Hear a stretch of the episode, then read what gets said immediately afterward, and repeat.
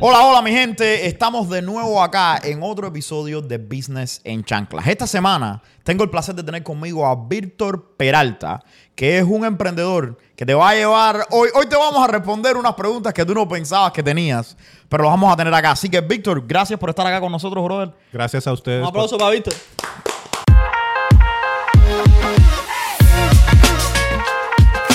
Y es un emprendedor inusual. Yo creo que es el primer emprendedor, el primer dueño de negocio que tenemos, que es un negocio que le sirve a otro negocio, so B2B, business to business. Sí, siempre pero tenemos eh, negocios a, a con productos. No le sirve Con servicios. Porque hemos tenido otros servicios, como el de nosotros, que Claro. es B2B, pero es con servicios. Víctor le sirve a otro negocio con, Con productos. productos. Con Así que mi gente, atiendan muy bien a este programa porque es muy diferente hacer un negocio de servicios y darle servicio a, a- a otros negocios, pero es muy distinto hacer un negocio para, para ofrecerle a otros negocios, pero con productos. No, y que yo creo que es algo que, eh, que, que nos va a afectar a todos. Eh, eh, saber esto, este negocio que tú haces tiene un impacto en todo el mundo que necesita un dentista. Ay, Eso es así. So, Eh, Víctor, cuéntame un poquito. ¿Qué en- es lo que tú haces? en, prim- en primer lugar, gracias a ustedes por el espacio.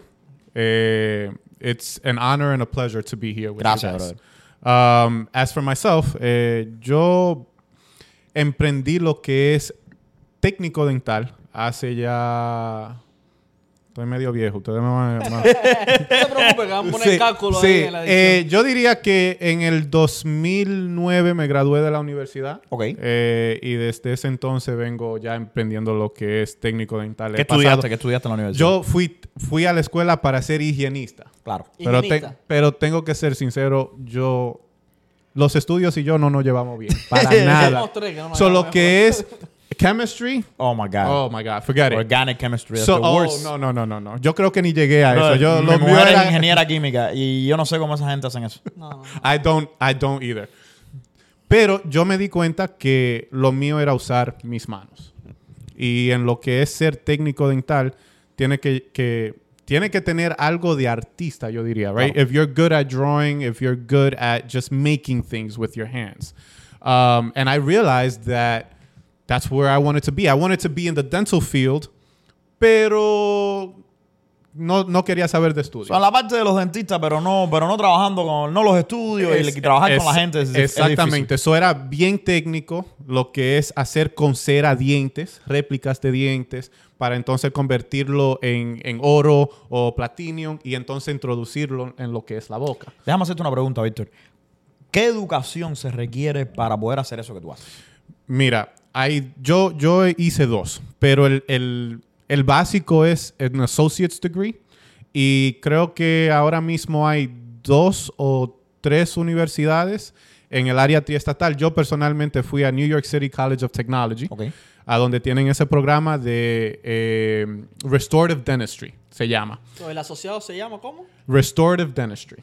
Ok. ¿Y en español cómo sería restauración? De, Restauración dental. Ta- Dental. Restauración dental. Eso es como un asociado de dos años. De dos años. Es, es bien, bien práctico. Es prácticamente igual o igualado a lo que es el higienista. Son dos años, Claro. pero requiere un poquito más porque ya ahí tú estás tocando lo que es a una persona, etcétera, etcétera. Claro. Pero sí, dos años y ya luego, debido a que esa rama dental es un poco inusual, tú no requieres un bachelor para hacer un master. Me encanta. Por ejemplo, yo luego de ahí fui a NYU y me hice mi Master Dental Technician. Eso es un programa de un año, un poco más extenso, pero esos son los dos que yo eh, decidí hacer. Tú puedes hacer certificaciones, pero yo no soy, yo no soy de esa persona donde yo creo que es necesario que yo tenga que pagar un premium anual para mantener una certificación. Y me disculpan por decirlo así, pero no le veo sentido. Mira. Sin embargo, Yo pienso, y esto es, me corriges, que lo que hay es que ser bueno en lo que uno hace. No tener un papel que diga que tú eres bueno. exacto. ¿Ok? El mercado te corrige. Exacto. Aunque tú tengas el papelito, si no eres bueno en lo que haces, el mercado se encarga de corregirte. Exacto. Pero déjame dejar esto claro para la audiencia. So, básicamente, para hacer lo que tú haces, solamente necesitas un asociado de dos años y después ir a hacer un máster de un año. De un año. So, básicamente, en tres años, En alguien tres años, hacer lo que sí. tú haces o montar un negocio de lo que tú haces. exacto. Exacto. Eh, ya luego de graduarme de la universidad, yo pensaba, like everyone, you think that I went to college. Ya estoy I deserve. I deserve X amount of dollars a year. Y cuando a ti te dicen, eh, Welcome no, back to Earth. No, I mean, I could start you at 725. 725? Wait What? a minute. I just spent three. I got a Yeah, master's. uh, yeah. what, what am I supposed to Yo, yo fui a universidad en Nueva Yeah. So, so, so the one thing that I do want to add is, yo no hice el master's de una vez porque Claro. obviamente eso toma, requiere dinero, Dinero. y no lo tenía. Y bastante. Bastante. So, I, what I ended up doing was I just, I got a job. Y, y siempre me gusta contar esta historia. When I got my first job, I went for the interview and they go, we want to hire you and we're going to start you off at $13 an hour. Comparado, Aguante que es español. Dado en cuenta de que 13 dólares a la hora, Eso no es en aquel. pero en nada. ese entonces, 2009, 2010, you're like, ok, vamos, vamos, vamos, Vamos a arriba. empezar. Son 13 dólares a la hora te pagaban en tu primer trabajo. En mi primer trabajo. Wow. Pero tú sabes que antes de terminar la entrevista, ellos me dijeron, pero no te podemos eh, contratar ahora mismo. Oh. Yo pensé rápidamente y dije, ok, más o menos cuánto tiempo ustedes necesitan para darme el trabajo. Y ellos me dijeron, más o menos un mes. Yo dije, Un mes. un mes. Yo dije, ok, ¿por qué no hacemos lo siguiente? Ustedes me dejan venir todos los días, yo voy aprendiendo el trabajo y cuando ya estén listos para pagarme, ya yo no me tienen que enseñar nada. Ya yo estoy ready to go. Ellos me vieron así como, Qué raro. ¿Are you, ¿Ah? are you sure? Yo, sí. Salieron de la oficina lo- los, lo- los dueños y volvieron como en cinco minutos y dijeron, ok, vamos a hacerlo. Yo hice todo lo posible para que cuando esos 30 días terminaran, yo iba a tener el, el trabajo sí o sí. Resulta que esa compañía la vendieron a las tres semanas de yo estar ahí. Oh my God.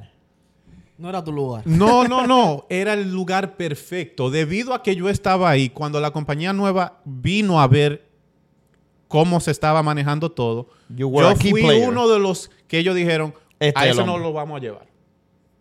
Esa compañía la trasladaron a California. Yo de ahí me fui a California por dos años a trabajar.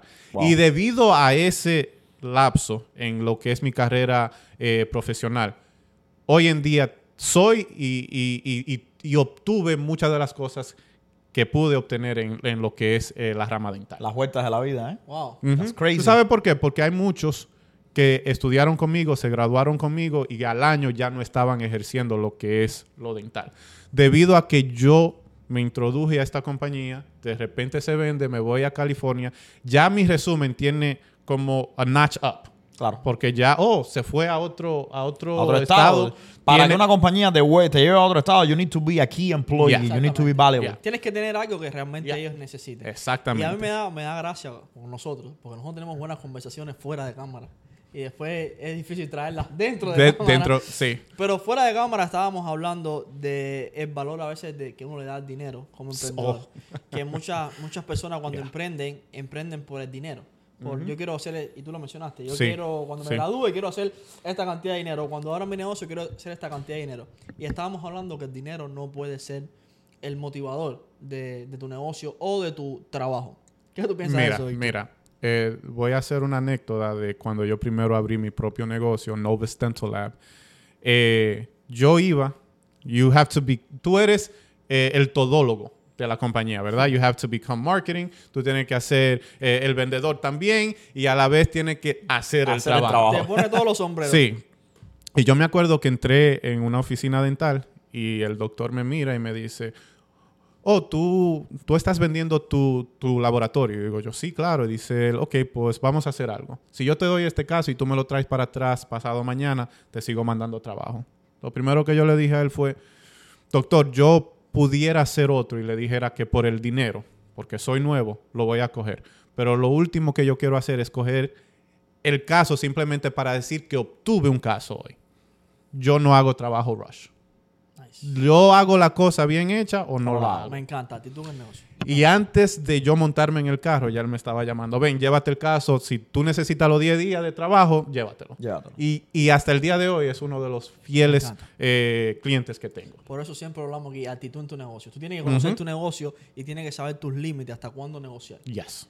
Porque tú no puedes poner en riesgo tu negocio por acomodarte a un cliente. El, el- el episodio pasado estábamos hablando de eso. A mí me pasa mucho. A mí vienen a mi negocio a poner leyes y a poner... ah, no leyes, no lo vamos a decir de esa manera, pero a que mi negocio se trate de adaptar al negocio de ellos. Y eso es imposible porque todos tenemos un sistema en el negocio. So, el negocio se tiene que adaptar a, a tu negocio y si se adaptan los dos negocios, pues hacemos un negocio Yep. juntos. Pero yo no puedo cambiar mi, mi negocio entero, mi sistema entero, por coger un cliente. Y, y- y sobre todo, comprometer la calidad de tu trabajo. servicio, Claro. Porque no es que no nos adaptemos, nos podemos adaptar y podemos hacer cambios, por supuesto. True. Pero mientras ese cambio no comprometa la, calidad del trabajo del servicio mío de una manera en que esta relación que estamos creando no es sostenible. Exactamente. Y, y- y va de ambas partes, porque es fácil uno decir, yo tengo X cantidad de clientes, ¿verdad? Pero pueda de que dos en cinco no sean los mejores clientes para ti. Tú también tienes que saber tus límites. ¿A qué me refiero? Hay dentistas que mandan impresiones y no son las mejores, Claro. Pero ellos quieren que tú hagas magia con esa impresión. yo estoy perdiendo dinero si tengo que hacer ese trabajo dos y tres veces. Y han habido situaciones a donde yo mejor digo, doctor, Ah, yo creo que es mejor que usted busque otro laboratorio. O sea, no todo negocio se tiene que hacer. Exactamente. tampoco. Claro. No todos los clientes que tienes afuera tienes que cogerlos. Claro. Nosotros, bueno, en el, en, el, en el negocio mío de crédito es requerido que tú hagas una consulta de crédito con nosotros para poder coger cualquier servicio. Y la, la razón número uno por la cual nosotros hacemos esa consulta es para determinar si tú eres el tipo de cliente correcto Para, para nosotros. Porque si no te podemos ayudar, ¿para qué te vamos a cobrar? No, en el caso tuyo, tú, tú, tú, como filtras el funnel igual que nosotros. Exacto. Yo no puedo, es que si yo no te puedo ayudar con las cosas de dinero, si yo no te puedo ayudar, no te voy a cobrar porque al final eso solamente va a terminar en un cliente que no está satisfecho con lo que sea que hicimos porque no era lo que necesitaba. Es como que yo me necesito una muela y tú me mandas un colmillo. No, no, era lo, No es- no es lo que me hace falta. Podía ser, puede ser el mejor colmillo del mundo, De pero a mí lo que me falta es una muela. Claro. Entonces, lo mismo pasa con eso, es determinar cuál es el negocio que tú estás tratando de hacer y por supuesto mantener un buen servicio. Eh, Víctor, déjame hacerte una preguntita. Eh, yo sé que hay una diferencia grande entre ir a la universidad, estudiar, trabajar para un, para, tú sabes, para otro Claro. Y tener tu propio laboratorio. Cuéntame cómo es que viene esta idea de voy a lanzarme a hacer mi laboratorio. ¿Cuáles fueron lo- Los lo- pasos. los pasos en eso? ¿Y cuáles, fue la- cuáles fueron las partes difíciles? Porque me imagino que, que hubieron. Mira, yo me acuerdo que yo entrando ya a mis 26 años, 27 años, estaba trabajando con alguien que tenía ya su propia empresa. Y él me decía, tú tienes un talento que yo lo quiero utilizar, me gustaría ser socio contigo. No me importa si tú tienes el capital o no, yo lo pongo si hay que ponerlo. Pero algo de ti me gusta y entiendo que podemos trabajar juntos. Y yo, no, yo me siento bien aquí, yo, a mí me están pagando bien, yo... Right, I'm good. Estoy I'm good. cómodo, estoy cómodo. ¿Qué sucede? Ahí yo voy entendiendo un poquito que si yo le estoy trabajando a un dentista y el dentista quien yo le estoy trabajando está ganando medio millón al mes y yo me estoy ganando centavitos al dólar, algo anda raro aquí. A mí me están pagando bien, pero ya yo me sentía como, yo mejor prefiero ganarme 50 dólares que son míos y no ganarme esto y él se está ganando Claro. una suma Una suma exorbitante de dinero y tú te quedas con con un nada. pedacito. ¿Qué sabe él que yo no sé? ¿Ah? ¿Qué sabe él que yo que, no que sé? yo no sé. O sea, así yo lo veía. O sea, y decidí, ok, déjame, déjame hacer mi propio negocio. Porque al menos va a ser mío, yo le voy a poner el empeño yo. Y me acuerdo que me tomé un año para yo simplemente hacer el logo de la compañía. Así, así de, de- de- de pensante o, o- o- o quería marcar la diferencia. Por ejemplo, eh, no sé para ustedes, eh, ¿saben lo que es una chichigua? No. No, a- a kite. Ok, a kite. A kite, ¿Cómo le dicen ustedes? Yo tampoco sé cosa un kite. Un papalote. Un papalote. Ok. Oh, un papalote. Yo decidí hacer mi logo un papalote. Ok. Como le dicen ustedes. Normalmente cuando tú ves algo dental, tú ves un cepillo o tú ves un Una diente muela, un o lo ves un conjunto de los de dos, los dos. ¿verdad? Cuando yo me di cuenta que quería hacer un papalote, como le dicen ustedes, una chichigua, como decimos en, chichigua, en una buen dominicano, eh, la estrategia era cómo yo iba a vender el negocio. De tal forma de que cuando yo me sentara con el dentista, oye, ¿por qué una chichigua o kite o whatever? Papalote. Bueno, si tú haces una estructura bien, vas a, a go volar bien, bien alto. Y el negocio se llama Noves Dental Lab. La V de Noves se convirtió en la chichigua o el papalote. Y ese es el logo. Tenía que decirle a los ¿Y eso tú lo dentistas. En un año me tomó porque yo estaba buscando Noves. Noves significa nuevo en latín. Right. Ok, ¿qué significa esto? ¿O qué puedo hacer? ¿Qué no puedo hacer? Yo duré un año para formalizar todo eso. Yo creo que tú estás en el negocio equivocado. Deberías Mira, te voy a dar una idea de marketing. Mira, tú sabes que las chichihuas y los papalotes en Cuba se le pone un rabo Ajá. que tienen cuchilla. Una cola. Eh, nosotros jugábamos. Se, se Y le, el que se le pone cortaba, cu- perdía. se le pone cuchilla y le cortas el dedo a los otros, ¿no? Te tiene que decir al dentista, y tú ves las cuchillas esas, eso es lo que te coges si no pagas. El papalote, el papalote es mi servicio. Pero la La, cuchilla, la eso no cuchilla paga. es the collection, the collection part. O si me manda un Medicaid o un seguro, que vamos a hablar de eso. Pero, pero de, de ahí determinó a donde yo decidí, ok, yo puedo hacer todo esto porque my, my juices were flowing. Right. Y hasta el momento no he visto eh, algo parecido en lo que es lo, lo dental. Vuelvo y reitero, normalmente tuve el nombre normal o le veo un diente, le veo un cepillo o una combinación de los dos. ¿Y tú recomiendas eso, Víctor? Una pregunta, porque nosotros somos un poquito diferentes. Nosotros somos más bien de poner cualquier cosa en el logo, empezar el negocio y después vamos caminando en el camino y vamos haciendo algo diferente en el camino. Mira, te, te voy a responder ¿Qué- bien ¿Cuál de fácil. las dos tú prefieres? cuando tú y yo nos saludamos por primera vez, ¿qué tú sentiste? ¿Verdad? Porque de la forma que tú te presentas, significa todo. Es verdad. Entonces yo no me, me puedo sentar en- con un dentista y decirle, mira, yo vendo dientes, pero mira, este es el mismo diente que fulano o fulana, como decimos nosotros, está usando. Estilo marketing. No, una chichigua. So, el logo fue la manera tuya de romper el mercado. el- el cierta molde. y de hacerle el al cliente molde. preguntarse. No, es, es una idea bien fantástica, déjame decirte. Entonces, para mí, sentarme con un dentista y explicarle, mira, cuando yo era niño, yo hacía chichigua. Me daba que- cuenta que cuando no la hacía bien, no volaba. El negocio mío se tomó X cantidad de tiempo. Yo tengo X cantidad de experiencia en el mercado. Debido a eso, la chichigua mía vuela. Y de ahí viene. Hay que ser curiosos para hacer esas cosas. Déjame hacerte, déjame hacerte una pregunta. So, ¿En qué año fue que comenzaste el negocio En, como tal? en el 2016. 2016. Wow, so ya, ya estás en business ya casi Eh, Ocho siete- años. ocho- ocho años ya. Siete años. Siete Wow. años. Vamos- siete vamos al años. ocho. So, cuando empiezas a lidiar, porque vamos a hablar un poquito acerca de la parte que tiene que ver con hacer negocios con otros negocios. Vamos a tirar a medio a los dentistas. Vamos a tirar a los Sí, sí, medios. sí, sí. Vamos, vamos a ver cuál es el pollo del arroz con pollo, como decimos Porque ¿sabes lo nosotros. que vamos a hacer después? Vamos a invitar a los dentistas. como, como- como debe de ser. Como debe Oye, de ser. ¿Qué es lo que, qué es lo que va, qué es lo que, qué es lo que quiero que me cuentes? ¿Cuál es, cómo es que uno, cómo es que tú haces, no? Para salir allá afuera, ok, ya tengo mi laboratorio. Y quiero, y, y, ojo, tenemos la, la audiencia de nosotros está llena de emprendedores. Yep. So, quiero que me hables un poquito acerca de eh, costos de cómo un de montar un laboratorio, todo este tipo de cosas, porque yo sé que a la gente le interesa mucho. Pero primero, me, me causa mucha curiosidad porque lo, lo has dicho. ¿Cómo yo entro a la oficina de un dentista? Me presento y gano el negocio porque los dentistas son gente peculiar. Muy peculiar. Cuéntame. Bastante.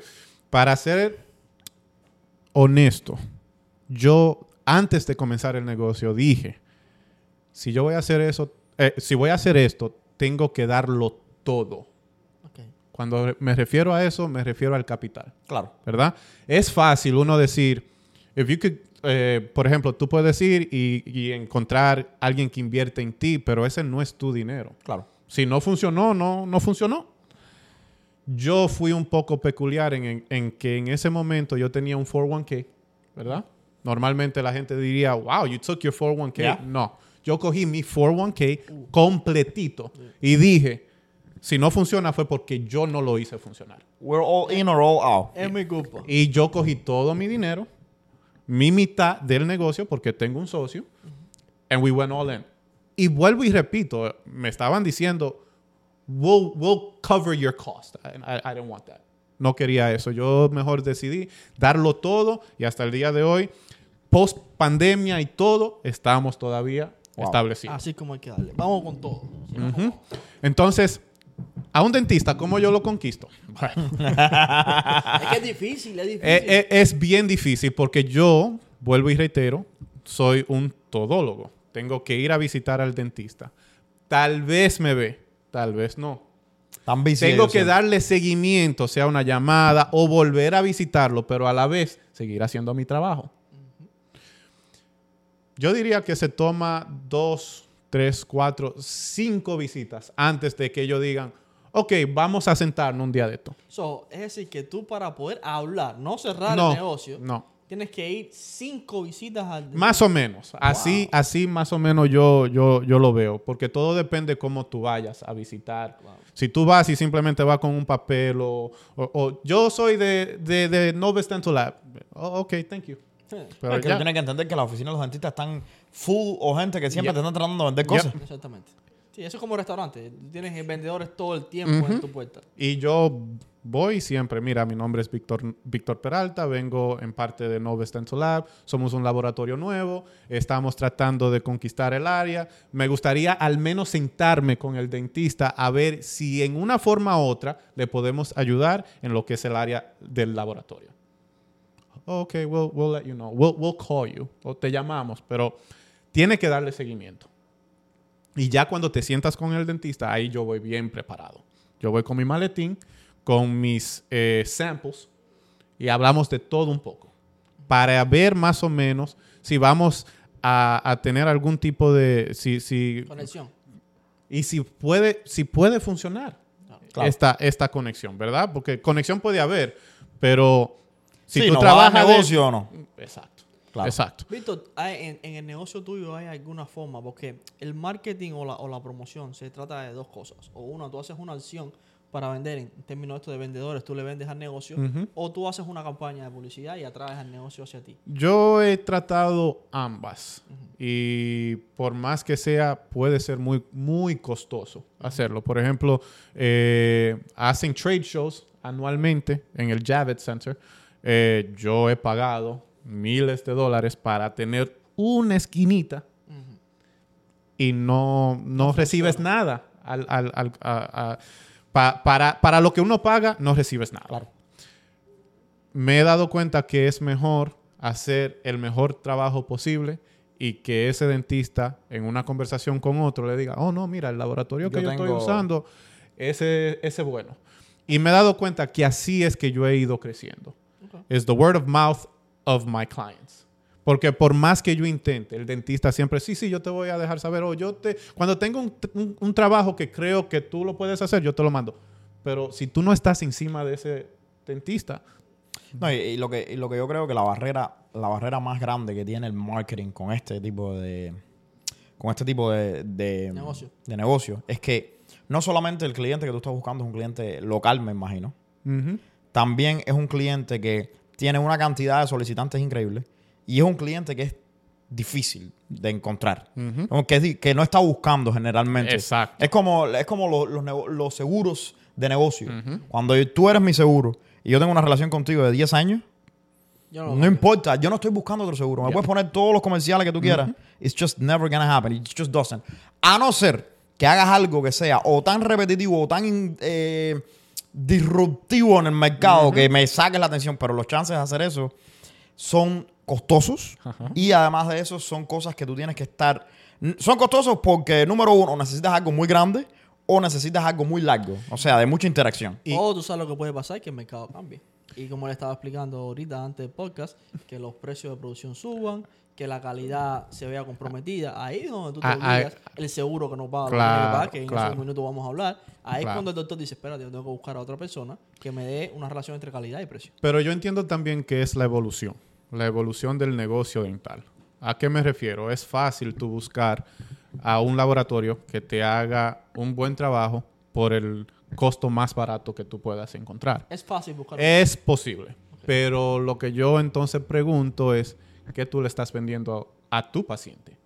¿Verdad? Porque al fin y al cabo, tú le estás vendiendo un producto al paciente a donde posiblemente tú tengas a ese paciente de regreso en un año, porque se le está cayendo o no está funcionando como debería. Y yo entiendo que todo eso es en conjunto. Y yo creo que Bueno, hay ahí... dentistas que dicen, bueno, Sí. nos vemos yo el creo, año que viene. Yo creo, que Sí. eso, yo creo que eso es un modelo de negocio. ¿eh? Sí, pero, pero también... Pero qué mal, men, qué mal. Claro, porque yo lo veo de otra forma. Hay muchas cosas a donde yo he aprendido de un dentista, pero también entiendo que mi experiencia y mi forma de hablar y explicar las cosas he enseñado a muchos dentistas a intentar cosas novedosas. No, Pero tú sabes que ahí es donde yo creo que es uno, una de esas disyuntivas, ¿no? En donde el mercado trabaja en contra de la atención al cliente. Yeah. Porque el dentista, sí, van a haber muchos dentistas que tienen, que dicen, bueno, yo quiero hacer un trabajo excelente para mis clientes. Y esa es la Algo- manera en que prestige. yo... Exacto, esa es la manera en que yo lo hago. Pero hay dentistas que dicen, yo pongo el barato y además de que gano dinero porque estoy vendiendo el barato, ahora también gano dinero porque tengo más clientes retornando el negocio mío todo el tiempo. Todos los meses te veo aquí. Entonces, eh, entonces donde pones al dentista en esa idea de o soy honesto o hago más dinero. ¿Entiendes? Y, y para ser completamente transparente, yo tengo dentistas eh, a donde no me mandan trabajo, por un lado, debido a lo que el seguro le paga. claro. ¿Verdad? Estábamos hablando de eso. Háblanos un Pero, la pero no también tengo ese mismo dentista donde sí me mandaría trabajo de un paciente que sí está pagando privado. O sea, le puede cobrar un, po- un poquito más alto. Claro. Pero le pone mucha más mejor calidad. Pero ahí es que viene la calidad, ¿verdad? Tú pagas por lo que recibes. Déjame hacerte una pregunta. Y vamos a, vamos a entrar en esto. Vamos a hablar un poco de los de productos. Porque yo personalmente no tengo idea. ¿ok? Yo tengo dos implantes y no sé si fueron de tapa de pomo o yo no sé de qué ¿En son. cuánto se te cayeron? Cuando yo mastico, funcionan. Funciona. Ok, Eso, es lo eso es lo importante. Y la pregunta es, ¿hace cuándo te los pusiste y cuándo vas a regresar al doctor? No, me los puse hace como dos años, están ahí perfectos. normal. Ah, fue calidad buena entonces. ¿ok? Ok. No sé lo que ha sucedido, no sé. Ahora, fui una vez, me pasó que fui al dentista y cuando me hicieron la placa, me dijeron en el root canal, una de las dos raíces no te la rellenaron. I'm like, what? the- y una locura, una locura. Pero ya estaba puesto y dice, oye, bueno, imagínate. Pero eh, hay, hay historias, brother. Y te estoy hablando, yo con el dentista he tenido historias porque yo no sé si es genético, no sé, yo tengo muy mala salud bucal en el sentido, no importa cuántas veces me lavo la boca al día, lo que hay floss, I do everything, igual se me joden todos los dientes. Tú tienes que tener la técnica que yo tengo. ¿Cuál? No lavarme la boca. Oh my God. No traten eso en su casa. Ahora, ¿qué es lo que sucede? Yo creo que las bacterias, cuando uno te lava la boca, ayudan a Ajá. reconstruir el diente. Eh, hay una, gracias a Dios que tú eres muy buen, eh, muy bueno en lo que tú haces y gracias a Dios que son dentista. Entonces, ¿qué es lo que sucede con esto?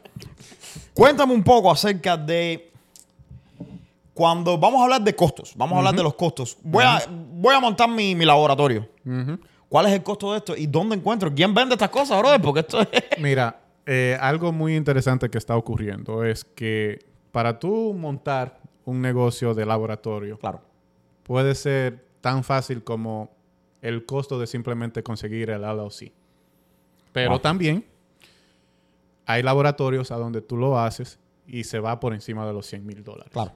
Supongo. ¿eh? Depende de los ¿Cuál, servicios, mi ¿Cuál es la diferencia? Los Bien vecinos- simple. Los vecinos de China. Si tú vas a simplemente mantener un nombre, tú puedes obtener todo el trabajo del mundo, pero eso va outsource, sea China, sea India, lo que sea, y tú puedes mantener un negocio así, pero Claro. ¿qué tipo de trabajo tú estás recibiendo? Volvemos a lo mismo. Exacto. Ahora, tú puedes invertir lo que es anualmente siempre hay algo nuevo que sale al mercado. Sea scanning, el, escan- el, el- el scan, el escanear lo que es los dientes, el 3D printing, todo eso conlleva. La nueva tecnología, claro. El milling. I don't know what milling is. Milling is, it's, it's, it's, eso es prácticamente tú diseñar en una computadora, en una computadora lo que es la muela.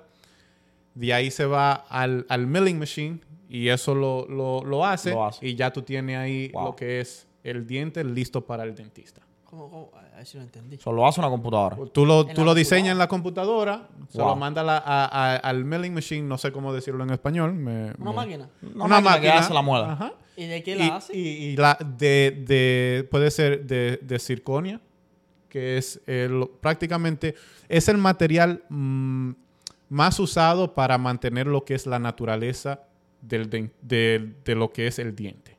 ¿verdad? Porque creo que tú tal vez entiendes que hay muelas que se hacen a donde se ven un poco gris. Eso es porque tiene una capa de aluminio o, o, eh, titanium debajo. Y entonces le ponen lo que es el opaque para tratar de que no De se vea. Right. Y entonces se le pone eh, la porcelana por encima. Right. Ahora tú puedes hacer todo eso sin el metal y ser directamente con circonia. Tú se lo pones, la luz le traspasa, que eso es lo, lo más importante. Lo más cerca al diente. Wow. Lo bonito de un diente es cuando tú estás afuera y la luz traspasa. Se ve todo uniforme, se ve todo natural. Desde el momento que tú estás afuera y tú ves que una persona está recibiendo la luz y de repente tú le ves que hay un diente que es un poquito más opaco que el otro, Es que ese es diente no porque es ya ese diente fue hecho en un labo- por el dentista o lo que sea. Yo tengo que- un amigo que, que se le compró todos los dientes blancos por 5 mil pesos y la, la, la, la luz no le traspasa lo que le rebota. Sí, parece un caballo. y, si le- y si- y si apagan las luces, Se ve, se ve el hombre, se ve el hombre. Es un foco lo que tiene en la boca. un foco de carro. Pero mira, tú ¿sabes qué? A- Ahora estoy hablando. Para ti es difícil conseguir novia. Para mí, Sí. gracias a Dios que la mujer mía tiene una... El hombre casado. Mujer- chicas, Gracias. Sí, contrólense, contrólense. Gracias a Dios que cuando conocí a quien hoy en día es mi esposa, lo primero que me di cuenta fue, wow, qué dientes. qué sonrisa más linda. Sí, porque ya cuando uno trabaja en eso Claro. es lo primero que uno ve. Dame Tú me puedes estar hablando a mí, yo estoy viendo los dientes. No, pero te- le pregunto porque a mí me pasa. Yo hablo contigo, entonces tú me hablas de tu negocio y yo en mi cabeza inconscientemente estoy viendo la- lo que las cosas que tú puedes hacer con tu Papi, negocio. claro. Y ahí te pasa igual. Yo tengo cuatro empastes negros de Cuba, que los tengo todavía aquí, que cuando fui al dentista me dijo, eh, tienes que quitártelo. Porque esos empastes de que dan cáncer, porque es de, ¿cómo se llama eso? De, alma- a- a- algama. Algama. Algama. Ay, pero what are you waiting for? Papi, ya, ya, pues, la semana que viene ahora. Ve a ver Odalita. Pero escucha esto, yo, Sí, claro. yo llevo 20 años con eso. Pero tú tienes que entender, eso es lo que te ponen en Tú- tú Cuba. sabes- tú sabes- Entonces ese es el problema. Ya encontramos, ya ya, encontré- ya encontramos, encontramos- la raíz del problema de Rolando. Oye. Gente, exclusiva en Oye. Business en Chancla. Acabamos de encontrar el problema psicológico que Rolando tiene. Mira, te estoy hablando de que es una locura. A ver, hace 10 años atrás, 20 años atrás, esto era una práctica normal. Sí, sí. En los países de nosotros todavía se hace.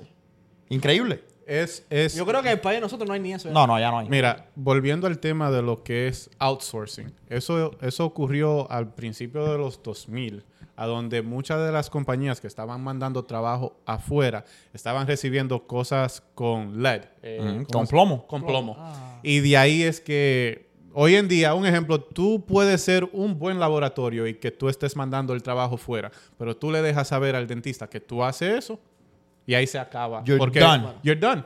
Porque todavía está el miedo de eso. Pero mira, yo me acuerdo como si fuera hoy, que cuando yo estaba en el dentista en Cuba, te estoy hablando del 2012 antes de venir para acá. Ellos lo que hacían en Cuba, ellos tienen, y que me corrijan la gente, una máquina que ellos sacan una bola negra, es una bolita negra, y la cogen y la meten en una pistola y te la hacen en la de eso así, ¡chic! y se pega en el hueco de la muela. Y entonces con la máquina, lo que hacen es básicamente moldearte el diente ahí mismo dentro de la boca. En vez de tener una corona, eso, esa práctica no se usaba. Te abren el hueco ahí en donde está la carie, te cogen esa, esa bola de esa cosa que es plomada y hacen tácata y entonces están eso se pone veneno ahí adentro. Prácticamente. prácticamente. Gracias a Dios yo no Prácticamente. tengo una carie.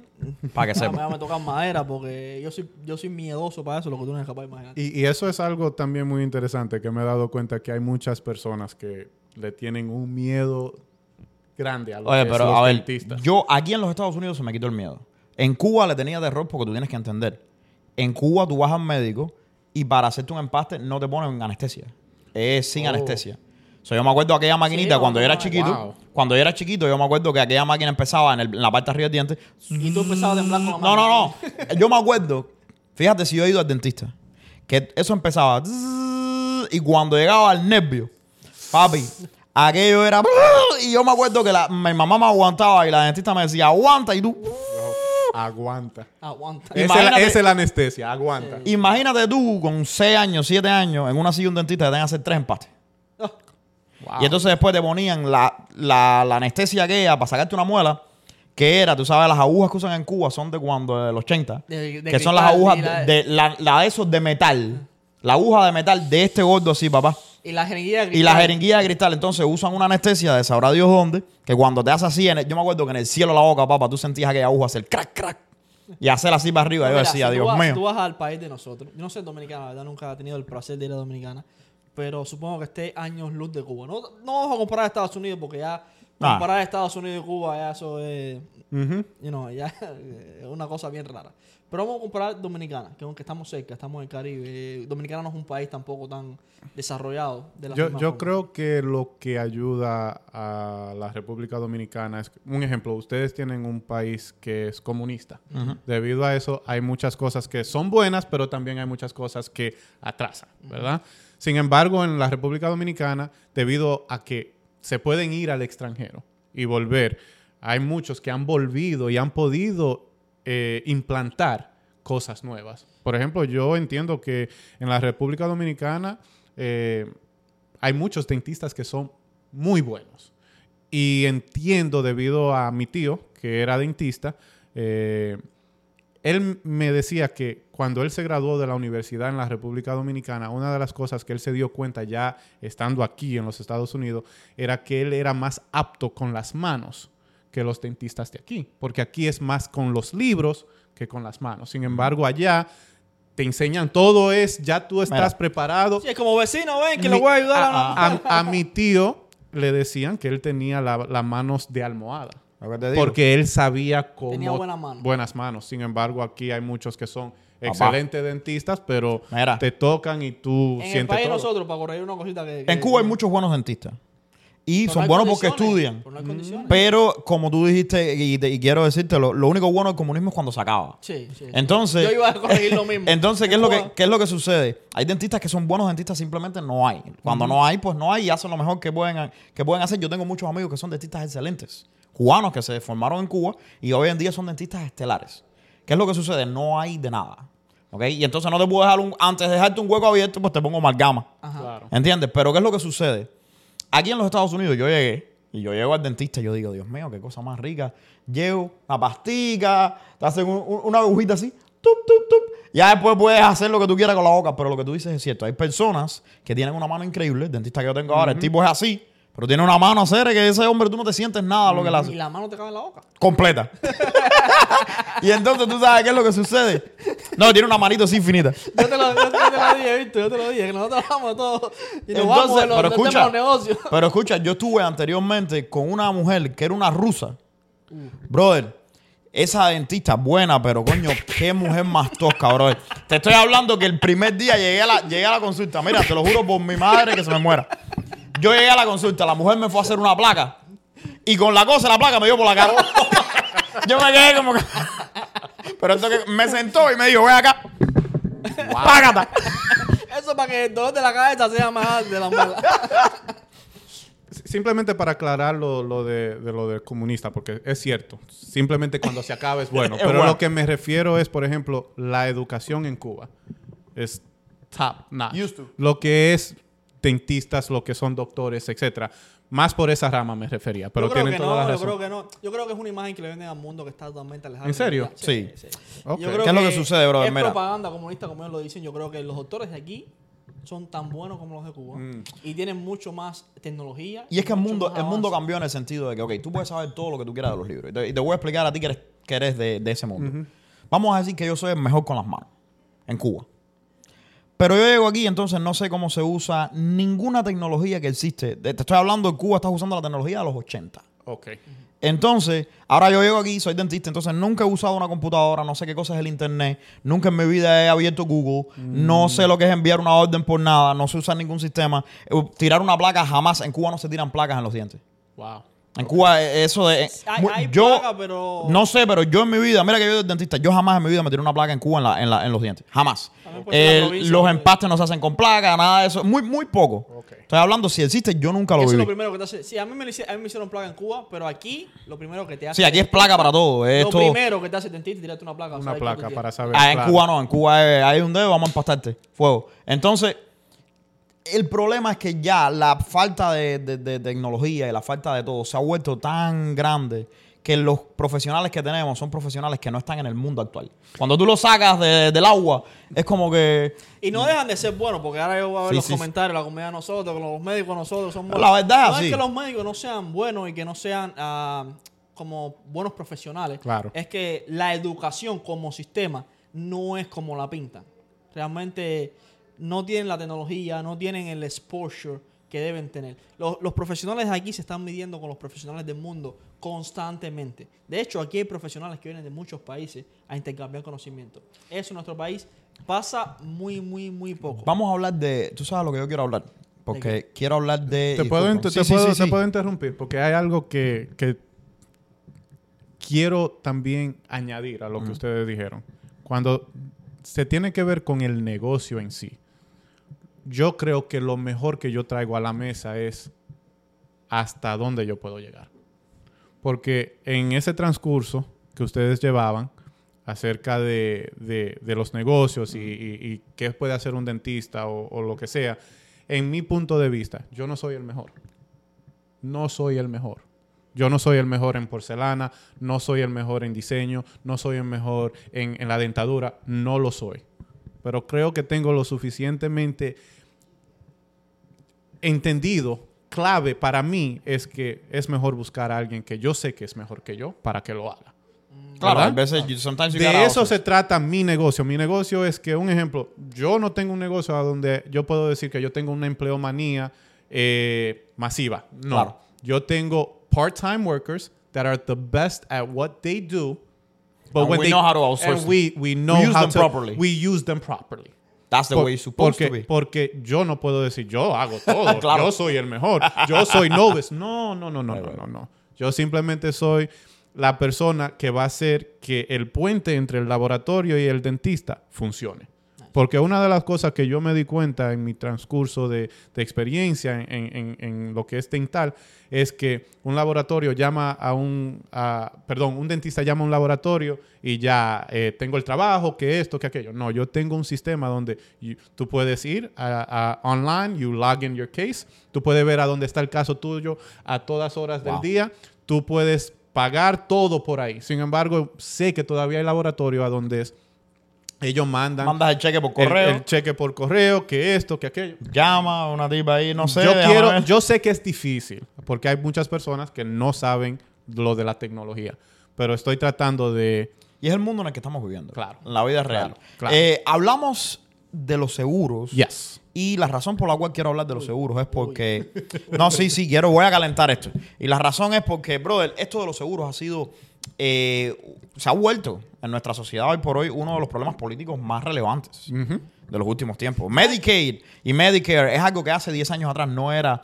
eh, no estaba en el top de la lista Yep. de los problemas sociales. Y sin embargo están. Le- les dijimos que este episodio iba a ser interesante con Víctor, porque es la primera vez que en un episodio que hablamos de política No, y, y, y- que, y que mencionamos la palabra. la Y es que no vamos a hablar de política, pero sí lo que, lo que sí quiero hablar es cómo es que Medicaid y Medicare y todos estos cambios, ¿no?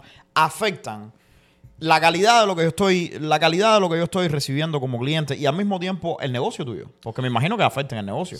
Bastante. Mira, eh, hay algo que es peculiar y es, y yo creo que primordial también recordar. Un ejemplo, lo que es el atentado del 11 de septiembre. Tiene mucho que ver cómo el Medicaid comenzó a funcionar de ese entonces en adelante. Eh, para ese entonces estaban dando específicamente aquí en el área triestatal, eh, estaban dando lo que era el Temporary Medicaid. Y yo sé, al menos conozco un poco de, de ese lado dental por mi tío que tenía su oficina en ese entonces. Él cobraba X cantidad de dinero por una corona que hacía y el Medicaid la pagaba sin ningún problema.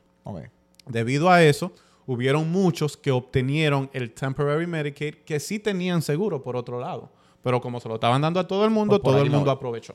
¿Verdad? Y si estoy equivocado, me, me Ah, pueden corregir. en los comentarios. Claro. Pero, pero debido a eso, ahí subió lo que es el déficit con el Medicaid. Y debido a eso, hoy en día, el Medicaid, si dice que va a pagar 50 dólares por una corona, tú lo coges o no coges nada. So, básicamente ellos son los que dictan el precio. El precio. Entonces, un, un dentista, que lo entiendo perfectamente, un dentista, eh, por ejemplo, yo una corona top of the line, como le decimos, un ejemplo eh, para, que, para que entiendan, la más costosa de mi, de mi laboratorio son 139 dólares, un ejemplo. Uno escucha ese precio y uno dice, eso no es tanto. Pero para un dentista donde está usando un seguro médico y el seguro médico dice, no, yo no solamente te voy a pagar tanto por esa corona, que ni cubre el costo del laboratorio, ¿cómo él le puede pagar a sus empleados o el... el you got to think rent, you got to think all of these things, right? Yo lo entiendo perfectamente. Sí, una de las cosas que yo, yo entiendo es que eso ha cambiado bastante lo que es el negocio para el dentista. Porque el dentista tiene que cubrir sus gastos. Claro. Y un laboratorio, por más bueno que sea, si no le conviene al dentista, no lo, no lo va a tener. I mean, eh, it's a business. It's a which business It gotta be profitable. Ya, Of course. tiene, si no, no, no, Y- no es sostenible. Y, y debido, debido a eso, hay dentistas a donde puedan de que tengan sus oficinas. Claro. Pero tal vez la abren dos, tres veces a la semana. Y estábamos hablando detrás de cámara que deciden ser un profesor o se van a un hospital porque es, mm, es aliviante a la mente, a lo emocional, a lo espiritual, a todo lo que tiene que conllevar con su paz. No, y se quitan la responsabilidad de un negocio. yes. Porque cuando tú tienes una clínica, tú no solamente estás siendo un dentista y estás haciendo tu práctica, sino también que estás lidiando con todas las cosas del negocio, que son payroll, son trabajadores, son productos de servicio, son todas estas cosas que es una infraestructura que tienes que correr para sostener el negocio, no para hacer eh, dinero, o sea, para ser profitable, Y si- y para si- sostener el negocio. Y, y simplemente para añadir, hay algo que creo que en la comunidad latina aún no se entiende por la falta de educación y es lo que tiene que ver con el dolor de la quijada y lo que tiene que ver con el sleep apnea. Por ejemplo, tú roncas de noche, eso es algo que se puede tratar vía dental, donde el dentista le puede sacar le puede sacar provecho porque no necesariamente con un seguro le va a cobrar al dental. Eso es ya algo médico. Right. So it becomes medical. So the, the insurance goes from dental, que te puede To medical. pagar lo que sea, ahora medical es tu, tu salud es un poquito más alto. Ahora, eh, entiendo que en la comunidad latina, nosotros todos, eso es eh, eh, un chiste en la familia. Papi. Ah, mira, papi ronca y se oye... Mi papá de- de- ronca que aquí no se puede estar. Parece un motor de camión. Yo, pero sin ¿Qué embargo, eso es algo que debería tratarse. ¿Por qué? Porque de ahí se puede, eh, eh, you can exasperate lo Yep. que es la diabetes, la demencia, un sinnúmero de cosas más a donde Oh, deberías de buscarle la vuelta. Porque Tú con un- sabes que, disculpa que te interrumpa, Sí. tú sabes que side note, yo conocí a alguien en New York que me dijo eh, que, que tiene varios lugares de esto en la Florida y dice, brother, una de las cosas que veo en la Florida, yo tengo dos o tres clínicas que lo que hacen es tratar sleep apnea. sleep apnea. And I'm like, I didn't even know that was a thing. Yo pensé que, oh, tú ronca, bueno, hay gente que ronca, hay gente que no ronca. Y, y hay, hay personas que se consiguen la, la, mas- la, la- la máquina que es CPAP, por ejemplo. Even the tape, that's a, Pero- do you know the tape thing? Ah, Ah, that's not proven, pero han hecho una cantidad de millones de dólares con el tape. No, ahora hay una que se pone aquí. No, el de la nariz Sí, es otra cosa. Pero el de, el de la boca, hay, hay- hay un sinnúmero de, de- de- de formas en donde se pueden tratar. Yo personalmente soy un poquito más eh, Escéptico. Con lo que tiene que ver con la quijada porque he trabajado con World Renowned TMJ Specialists, lo que es el Dr. Gelb en la ciudad, que está en la 57 y Madison. No se los recomiendo a todo el mundo porque es una persona, obviamente, donde está, ya ustedes pueden entender caro, cuánto, cuánto cuesta. es caro. Eh, pero he, tam- he también trabajado con Dr. Bakhtiari, que está en Park Avenue y la 37. Son personas que tú puedes ir para entender un poquito más cómo la quijada de uno funciona y qué tanto eso tiene que ver con cómo tú te sientes. Hay personas que tienen dolores de cabeza de por vida y no saben el Que por qué. Y el día que tratan a un, a- o se van a un, a un doctor a donde lo tratan por TMJ y le quitan ese dolor, dice, oh, Me this is cambiaste what, la vida. this is what normal feels like. Porque no entienden lo que es So, normal. ¿Y cómo es el dolor con la, la El- cara? el- eh, hay personas que tienen coyunturas que están un poco ya gastadas o hay personas que tienen de, de- deformities en, en el, en el hueso. Pueden ¿Se ser un opera signo. o, o se corrige? You could do, tú There's puedes hacer, treatment. tú puedes hacer diferentes tratamientos. Lo que es eh, splints, que son como night guards que tú puedes ponerte. Eso yo soy especializado en eso. O eh, puedes hacer lavado de coyuntura. Hay un sinnúmero de cosas que tú puedes hacer. A mí, me, a mí me habían dicho que fuera, porque como yo me basé mucho tiempo con, un- con muelas aquí que no estaban, pues eso pandea la mordida. Cambia, cambia la, la mordida. Eh, tú sabes, yo me siento bien, pero, again, asumimos que me siento bien. Pero a lo mejor esto que yo me siento no es bien y bien feels different. Exacto. Exacto. ¿Tú me entiendes? Mejor. Claro, Right?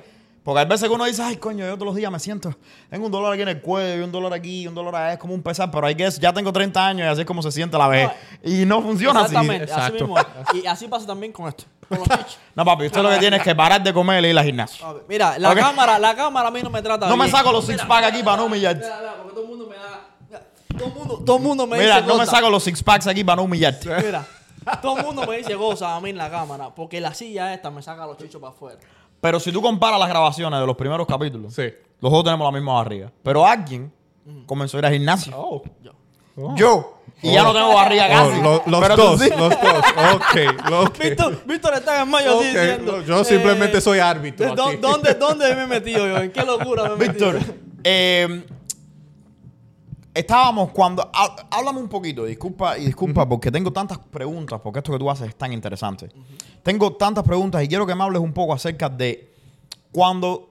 Estábamos hablando de sleep apnea, estábamos hablando de todo esto como base de, bueno, los seguros han regulado la industria y los seguros que han regulado la industria desafortunadamente pues están haciendo más difícil para el dentista hacer dinero y esto simplemente hace que todo el mundo detrás del dentista pues haga algo que es mucho de menos calidad o simplemente no pueda hacer negocios con este tipo de dentistas. Claro. Y, te, y te voy a ser sincero, yo tengo, yo he tenido casos de, por supuesto, no voy a mencionar nombres de dentistas que me han dicho, mira, yo tengo, yo tenía una práctica y yo hacía 1.5 millones de dólares al año. Normal, buen dentista. Pero, bro, de esos 1.5 millones de dólares, yo me quedaban limpios 400 mil pesos. Porque los otros se iban en el negocio. En el negocio. Que es caro. Los dentistas pagan seguro, claro, pagan empleados, ya tú lo mencionaste. Claro. Y yo prefiero irme a trabajar por un hospital, pagar, ganar 300 mil pesos, que es 100 mil pesos menos, y estar tranquilo que tener que estar corriendo todo este show todo el tiempo. ¿Entiendes? Que al final del año debo impuestos, que esto, que lo otro. Claro. Es una jodedera. Que Entonces, esos 400 limpios no son tan limpios. no son tan limpios, pero, pero ponte a pensar, aunque lo fueran, son 400 mil dólares limpios que tú te metes en una vida que no paras. Es esto, lo otro, el negocio, el cliente, el empleado, el no sé qué, la promoción. Entonces hay dentistas que dicen, ¿tú sabes qué? Me voy a hacer profesor o me voy para no sé qué lado y gano 300 mil pesos. Cuando yo salgo del hospital, a mí no me Eh, llama nadie. Yo no, si se quema el hospital, problema del hospital. No es mi responsabilidad. Exacto. Y tienen que pagarme con un profesional como la cantidad de experiencia que tengo. Exacto. Viste, yo quiero hacerte una pregunta. Y es, ¿qué diferencia tu negocio? Porque creo que eres una persona que te diferencia de la competencia. Eh, y me, lo, me lo dejaste claro desde el momento que me hiciste la historia del logo. so, ¿Qué diferencia tu negocio de la competencia y qué soluciones tú les das al doctor que la industria no le da? La diferencia soy yo. ¿En qué sentido?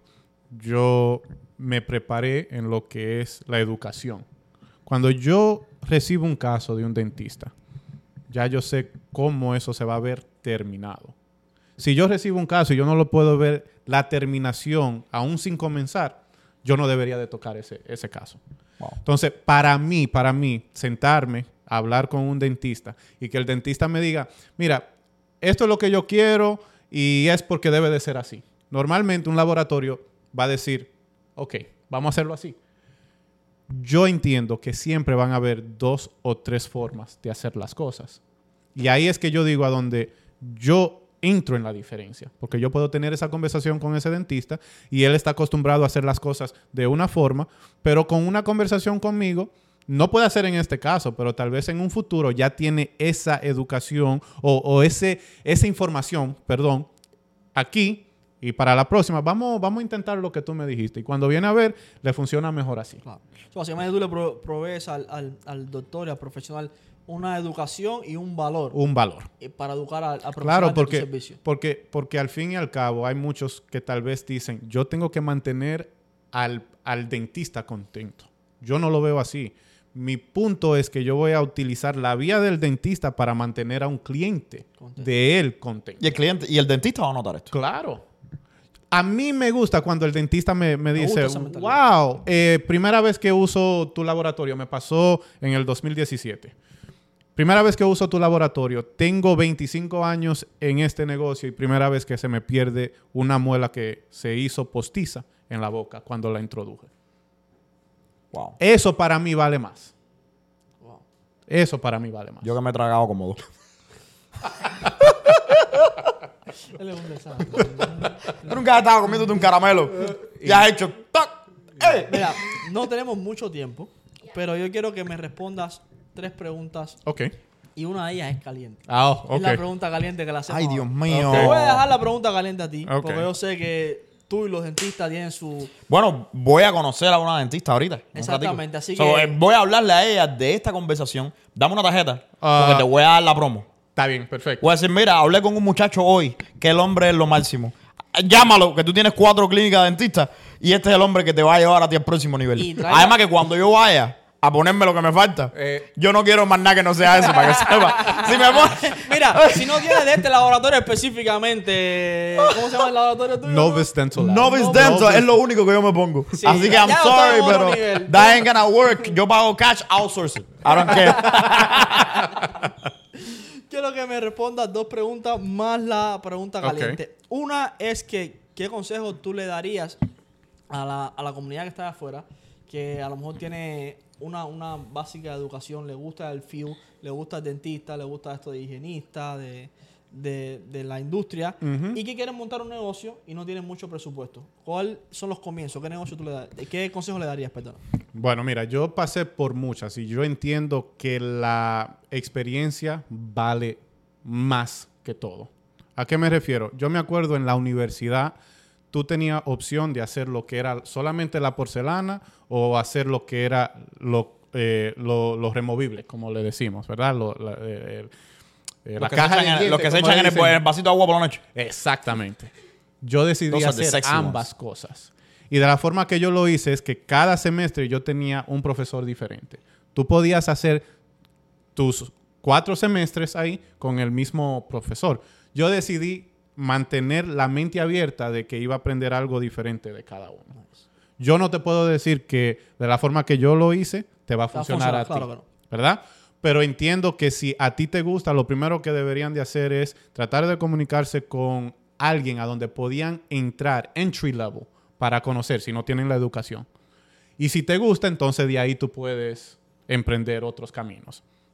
Si ya tú tienes la educación, lo, que, lo primero que, que yo diría es invertir en sí mismo. Yo hice mi Master Dental Technician, a donde yo no tengo que estar, como dije al principio, pagar un certificado anualmente para mantener eh, e- ese estatus, claro.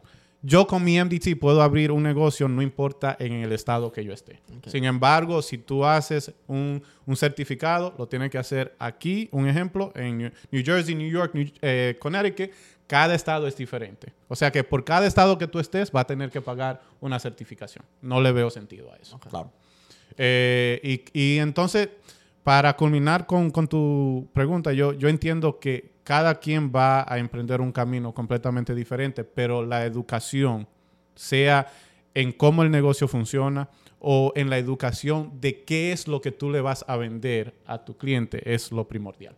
Nice, nice. Educación, educación, Eh, educación. Claro. Ah, Víctor, para mi última pregunta y dejar a Rolando que, que haga el cierre con la pregunta caliente. Ah, hemos hablado de bromas pesadas, hemos hablado de muchas technicalidades de la industria, Yes. de las cosas que están atrás de los negocios que muchas veces no, no, no entendemos en tu industria específicamente. Hemos ah, hecho hasta bromas de política, pero a mí me encanta la manera de pensar que tienes. Creo que antes que empezar el podcast coincidíamos en muchas muchas cosas. Y, y me gustaría que me, hagas, me respondas una pregunta fuera del contexto Ok. de, de emprendimiento, sino más el, el- el contexto de mentalidad y- Ok. y, del nivel personal. Si tuvieras que decirle a, a la- al Víctor de 18 años un consejo, ¿cuál consejo sería? Uf. Me puedo ir bien profundo. Y voy a tratar de, de hacerlo lo más breve posible. Mira, a mis 18 años yo pensaba, porque perdí a mi padre a los 5 años, él simplemente tenía 28 cuando falleció. Mi pensar era que tenía que hacer y deshacer antes de llegar a los 28 porque yo pensaba que iba a pasar por lo mismo. Entonces, al Víctor de 18 años, lo único que yo le diría es paciencia. Paciencia, porque hay muchas cosas que después de los 28 años yo aprendí que tú no puedes forzar. You have to just allow things to be. A ti te dicen un sí y un, y un no. Tú tienes que aprender a aceptar ese no como si hubiese sido un sí. Porque de ahí es que va a venir la diferencia entre esto va a ser una comunicación que va a alargarse o ahí, ahí quedó todo. Entonces yo diría que paciencia. Paciencia, le Me diría. está tocando esto porque yo tengo, acabo de cumplir los 28. Ya el hombre está llegando a los estoy- 30. estoy- estoy- Mira, estás a... Y, nos cae la impaciencia esa, nos cae la impaciencia de tengo que hacerlo todo y lo quiero todo ahora. Y, y no nos damos cuenta, yo estoy de acuerdo, no nos damos cuenta de que hay veces eh, eso que nosotros queremos viene, viene con el tiempo. Estás a dos Ya. añitos Estamos en que camino. la rodilla. Estamos en camino. Que desde que uno sale de la cama... Ay. a mí no me va a doler nada porque yo voy al gym, ahora me voy a arreglar la O, me voy a poner sexy. Me voy a Ah, poner se sexy. empieza a poner chulo. ahora se- Papi, no, Víctor. yo voy a llegar a los 40, un titi. Nítido, nítido. Nítido. Los próximos programas los voy a hacer sin camisa. Sin camisa, Sin camiseta. Víctor, gracias por tenerte aquí. Ahora sí te dejo con Rolando. Oye, mira, Espero Víctor. que este programa se repita. Vamos, vamos. Tengo una idea. Me gustaría que si tienen un dentista aquí, me gustaría que una segunda oportunidad sería un dentista y yo debate. para que así Uh. podamos Hablar para la de lo que está pasando para la comunidad que se pueden entender un laboratorio y lo que es la clínica. Ah, me gusta eso. Me gusta y vamos a buscarlo porque me, me- me- me- me- creo que sería algo interesante. Te voy a hacer una pregunta, Víctor, y le decimos la pregunta caliente. ¿Tú sabes por qué? Porque tenemos, las personas que nos siguen a nosotros son emprendedores, son gente que están tratando como tú de salir adelante, de comenzar, muchos latinos, y nos gusta hablar de- de- de- de- del cuarto, Del como dicen los dominicanos. So, quiero que me digas, ¿cuánto dinero lograste hacer en tu primer año de negocios? Oh, Y si, y si te va bien ahora, cuéntame, no, y cuánto dinero hace ahora, mira, ¿eh? mira, mira, eh, yo fui eh, muy afortunado, pero voy a decir con toda transparencia, mi primer año yo no hice absolutamente nada. Fue inversión nada más. ¿Sabe por qué? Porque no puedo decir aquí, oh, yo en mi primer año hice. No, no, no, no, no, no, no, no, no, para nada. Yo invertí 80 mil dólares Wow. y en el primer año yo creo que gastamos unos 10 mil más por encima de eso, ¿verdad? La inversión de o 90 sea que pesos nosotros lo que, lo que hicimos fue negative $10,000 Sure. at the end of the, the first year. Empezaste at a loss. It, it happens to a lot of businesses. El primer caso yo no lo recibí hasta el 2017. Yo Wow. duré un año. Para coger un caso. Un caso. Y ya para el año número dos, we made our investment back. Wow. So ya el Yeah. segundo año estábamos Ya, metiendo 90 mil yeah, para atrás. we, we made 90. Para ver Wow. la mentalidad del emprendedor. Y eso es lo que hablábamos Yeah. eh, al principio del podcast. La motivación no puede ser dinero. No. Tiene que ser tu proyecto y tu Yep. meta. Wow. Wow. Víctor, gracias por estar con nosotros, Gracias ustedes. hermano. ¿Cuánto gracias. ahora? Porque quiero saber cuánto Víctor hace ahora. Pero ven acá. Pero le hago la pregunta caliente no. Eh, la, la pregunta caliente y la respuesta caliente es me va muy bien, gracias. Lo vamos a dejar para el debate. Lo vamos a dejar para el debate. Vamos a- te estaba tratando de salvar, pero ese hombre es malo. Ese hombre es malo. Víctor, muchísimas gracias por estar con nosotros acá hoy. Mi gente, déjenos en los comentarios las opiniones que tienes acerca de esto. ¿Te hace falta? ¿Qué es lo que tú tienes en la boca? ¿Te ha- ¿Qué tú prefieres, barato o bueno? Eh, te vamos a dejar toda la información de Víctor. A lo mejor eres un dentista que estás en el área y nos estás viendo y pues te hace falta alguien que sepa lo que está haciendo. Eh, está recomendado el hombre y la invitación a los dentistas que nos están viendo está abierta. ¿Ok? Para que vengas para acá, para sentarnos, para hablar de qué es lo que está pasando en el negocio. Eh, muchas gracias. Gracias Esto ha sido otro episodio de Business en Chanclas.